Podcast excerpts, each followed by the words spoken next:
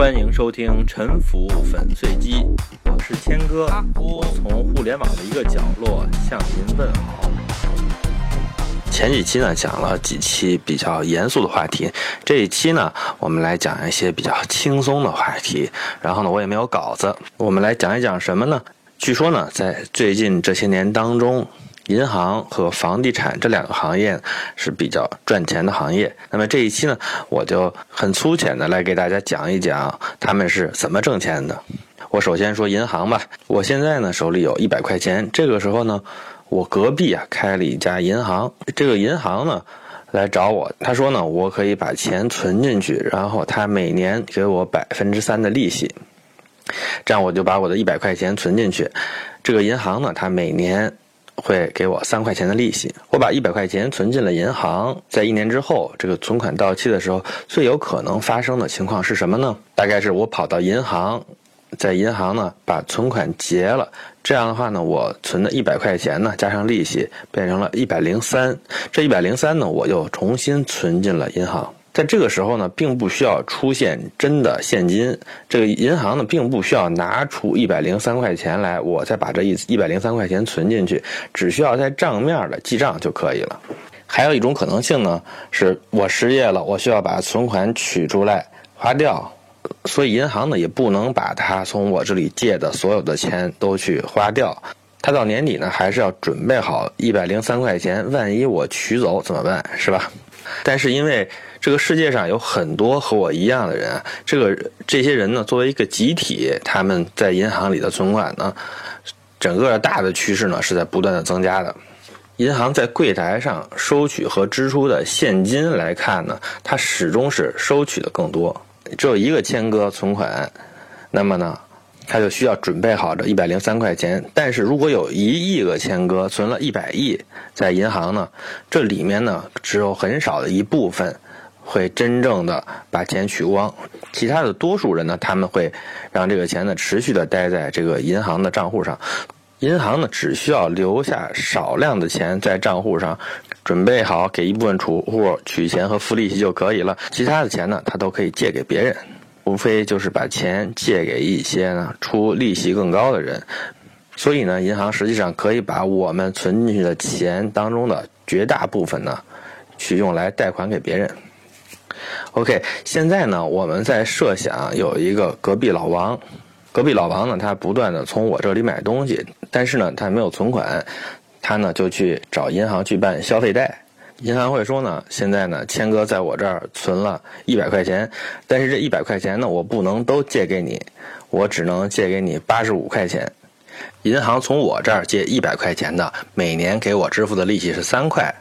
他把这一百块钱当中的八十五块钱借给老王呢，他每年呢需要支付的利利率呢是百分之六，也就是八十五乘以百分之六，是五块一毛钱。银行呢这样每年可以赚两块一毛钱，是这样的吗？还不只是这样，老王呢从银行借走八十五块钱。他到我这儿来买东西，花了这八十五块钱，这八十五块钱呢就到我手里了。我拿了这八十五块钱呢，我也不会全都留在自己的手里，我还是会把它存到银行去。这样的话呢，我在银行的存款就变成了一百八十五块钱。也就是说呢，银行欠我一百八十五块钱，老王呢欠银行八十五块钱。这时候呢，老王又想买第二件东西，他又到银行去申请贷款了。银行因为呢得到了我的新增的八十五块钱的存款呢，所以呢，他又有了新的贷款额度，他仍然要把这八十五块钱当中呢留下百分之十五，来预备我把它给取出去，然后呢，他就把七十二块二毛五呢借给老王，然后呢，老王用这七十二块二毛五呢再从我这儿买了第二样东西，这样我手里又多了七十二块二毛五，我再把它存进银行。这时候呢，我在银行的存款呢就是两百五十七块二毛五，这样的银行的存款呢就又增加了，他呢就又可以啊继续的放贷给老王，老王呢如果再去银行申请贷款的时候呢，银行这次呢还可以给他放贷八十五块的百分之八十五的百分之八十五是六十一块四毛一，这样循环往复，最后。老王呢不断从银行借钱给我，我不断把钱存给银行，最后的结果呢是我在银行的存款是六百六十六块七毛钱，而老王呢从银行呢总共借了五百六十六块七毛钱。老王呢他从银行借款的利率是百分之六，这样的话呢他每年需要偿还银行的利息是三十四块钱。而银行呢，从我这里借的六百六十六块七毛钱呢，每年的利息呢是百分之三，他需要每年给我二十块钱的利息。这样的话呢，银行呢就通过从我这里借钱再借给老王呢，每年可以挣十四块钱。所以通过我的一百块钱的存款呢，银行总共可以放贷五百六十六块七毛钱，从中获得的利差呢是十四块钱。银行挣这十四块钱，它的成本是多少呢？不是那一百块钱，那一百块钱啊是我出的，它不是银行的成本。银行的成本呢，就是它的储蓄所、它租金，再加上银行工作人员的薪水和银行的管理费用。这个呢，理论上是可以很低的。也就是说，我存在银行一百块钱，只要经过七年呢，银行就可以从中产生和我存款数额相等的利差。所以，银行呢是千方百计的吸引储户。只要有人相信这个银行，觉得这个银行的服务好，愿意在这儿存钱呢，这家银行呢就是好样的。我们为什么在生活当中看到的最豪华的建筑，经常都是银行？是因为银行呢要千方百计的提升它的公众形象和可信度。银行这个生意啊，他坐在那儿就把钱给挣了。那么银行是不是就是坐在那儿占我和隔壁老王的便宜呢？他对我们两个是不是就没有贡献呢？是因为有了老王他的不断的贷款，因为银行可以把我存的钱借给老王，所以呢老王才能够到我这儿来买我的这些存货，我的这些存货呢才能够销掉，这样我的存货呢才能够及时的转化成我的存款，而老王呢他买我的东西呢。要么呢是提高了他的生活水平，要么呢他是用这些东西呢来组织进行其他的生产。本来呢老王没有钱呢来从事这些生产的，但是因为有了银行的贷款，他就可以提前进行这些生产活动，为社会创造价值。所以银行虽然不给这个社会提供增量价值，但是呢它是可以提高商品的流动性的。下面呢我们再来聊一聊房地产是怎么赚钱的吧。我们呢。就不说卖房子，我们用武大郎卖炊饼来做一个比喻吧。武大郎呢，他没有钱，他啥也不会。他发现呢，一千个炊饼能够卖一两银子，但是呢，但是做这些炊饼用的面呢，只需要五钱银子。而且武大郎他自己也不会做炊饼。如果他让娘子潘金莲来给他做这一千个炊饼的话呢，金莲呢也不能白干，还要拿三钱银子的工资。除此之外呢，他卖这一千个炊饼呢，挣这一两银子呢，还要纳税，纳税是一千银子，最后呢能赚一千银子。早上八点钟，武大郎呢，他手里只有十分之一两银子，也就是一钱银子，他去买面粉。这个卖面粉的人跟他说呢，银行呢可以给你啊加四倍的杠杆来买我这个面粉，也就是说呢，银行可以再借给你四钱的银子。加上你手里的这一钱银子是五钱银子，一钱银子就可以买五钱银子的面粉走。早上八点钟呢，大郎呢带着他仅有的一钱银子呀，也就是十分之一两的银子呢，到了市场上，他去买面粉。是个卖面粉的人呢，他就想多卖点面粉出去。他跟这个大郎说呢，他说你有一钱银子，银行呢还可以给你加四倍的杠杆儿，什么意思？他可以借四钱银子给你，这样你手里呢就一共有五钱银子，我就可以卖给你五钱银子的面粉。但是银行呢有两个条件，第一点呢是明天早上。八点以前你要还给银行百分之十的利息，日息百分之十啊，这个利息够高了吧？这个利息比裸贷还高吧？第二呢，如果你手里的面粉呢要会降价百分之二十的话呢，银行呢就担心你没有偿还能力，他要对你进行平仓。如果你到时候呢交不出来面粉的话呢，那就要呢把潘金莲呢抵给银行来偿债。武大郎呢咬咬牙呢。还是把这四钱银子给借过来了，这样的话呢，这样呢，他就用一钱银子呢买了五钱银子的面粉，然后他就带着面粉回家了。这些面粉呢，够做一千个炊饼。大郎呢，让金莲来给他做这一千个炊饼。金莲呢是要三钱银子作为工资的，但这三钱银子呢，可以到天黑的时候再付。那这个面粉呢，够做一千个炊饼，但是呢，这个金莲呢怕浪费这个面粉，所以他只做了一个炊饼。这是早上九点的事儿。到了十点呢，大郎呢就带着这一个炊饼的样本呢上街了。这时候大家呢就过来买这个炊饼，炊饼的价格呢是一文钱一个。这时候呢，大家就问大郎说：“你有多少个炊饼？”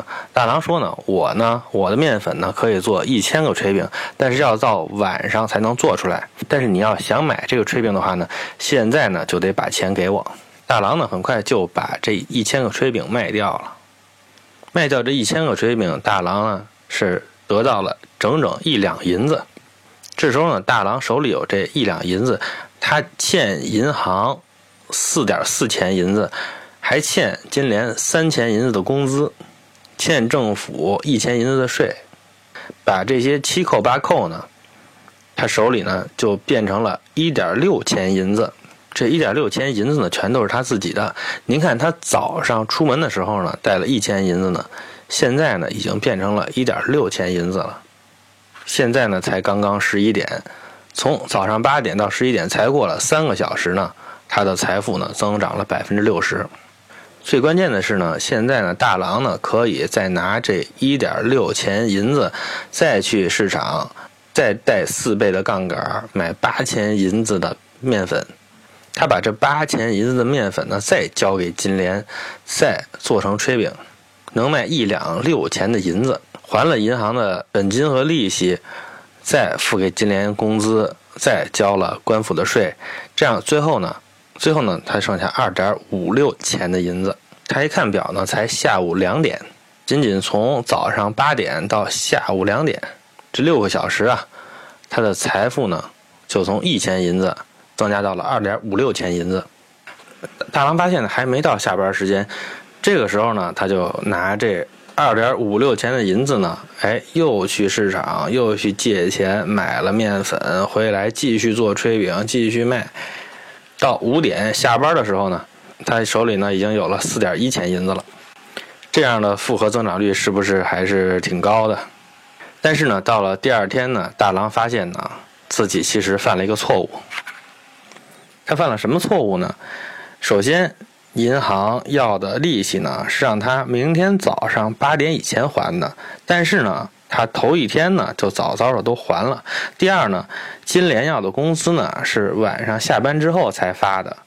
他呢，他每次呢一卖掉炊饼之后呢，立刻就把工资结给了金莲，还有税金也是。这个税金呢也是到当天晚上把做出来的炊饼给了大家之后才结账交税的。他也是早早的卖了炊饼之后直接就交了税。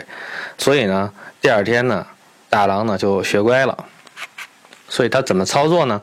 他用四钱银子呢，加了四倍的杠杆，买了二两银子的面粉。这是早上八点、九点的时候呢，他回到了家，把面粉给了金莲。到十点的时候呢，他拿着金莲给他的一个炊饼的样本到街上去卖。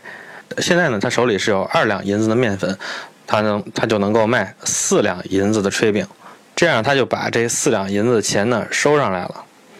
收上来之后呢，他没急着还钱，没急着给金莲发工资，也没急着交税。他拿着这四两银子钱呢，直接去了市场上，又加了四倍杠杆，买了二十两银子的面粉。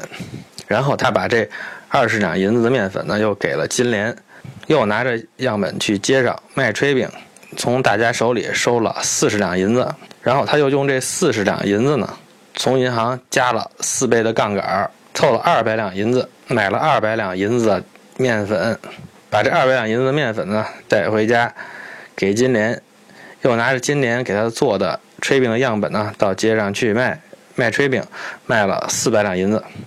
这样呢，一天下来呢，他也是周转了三圈到天黑的时候呢，大郎呢来结了一下账，他第二天呢一共卖了三轮炊饼。第一次呢卖了四两银子，第二次卖了四十两银子，第三次卖了四百两银子。这里面呢，要给金莲的工资是一百三十三点二两，这工资的数额很大吧？但是呢，如果你算一算，金莲一共做了多少个炊饼呢？是做了四十四万四千个炊饼。当然，因为金莲还没有累死，所以他必然是把这些劳务给外包了。另外呢，大郎还要缴纳四十四点四两银子的税款。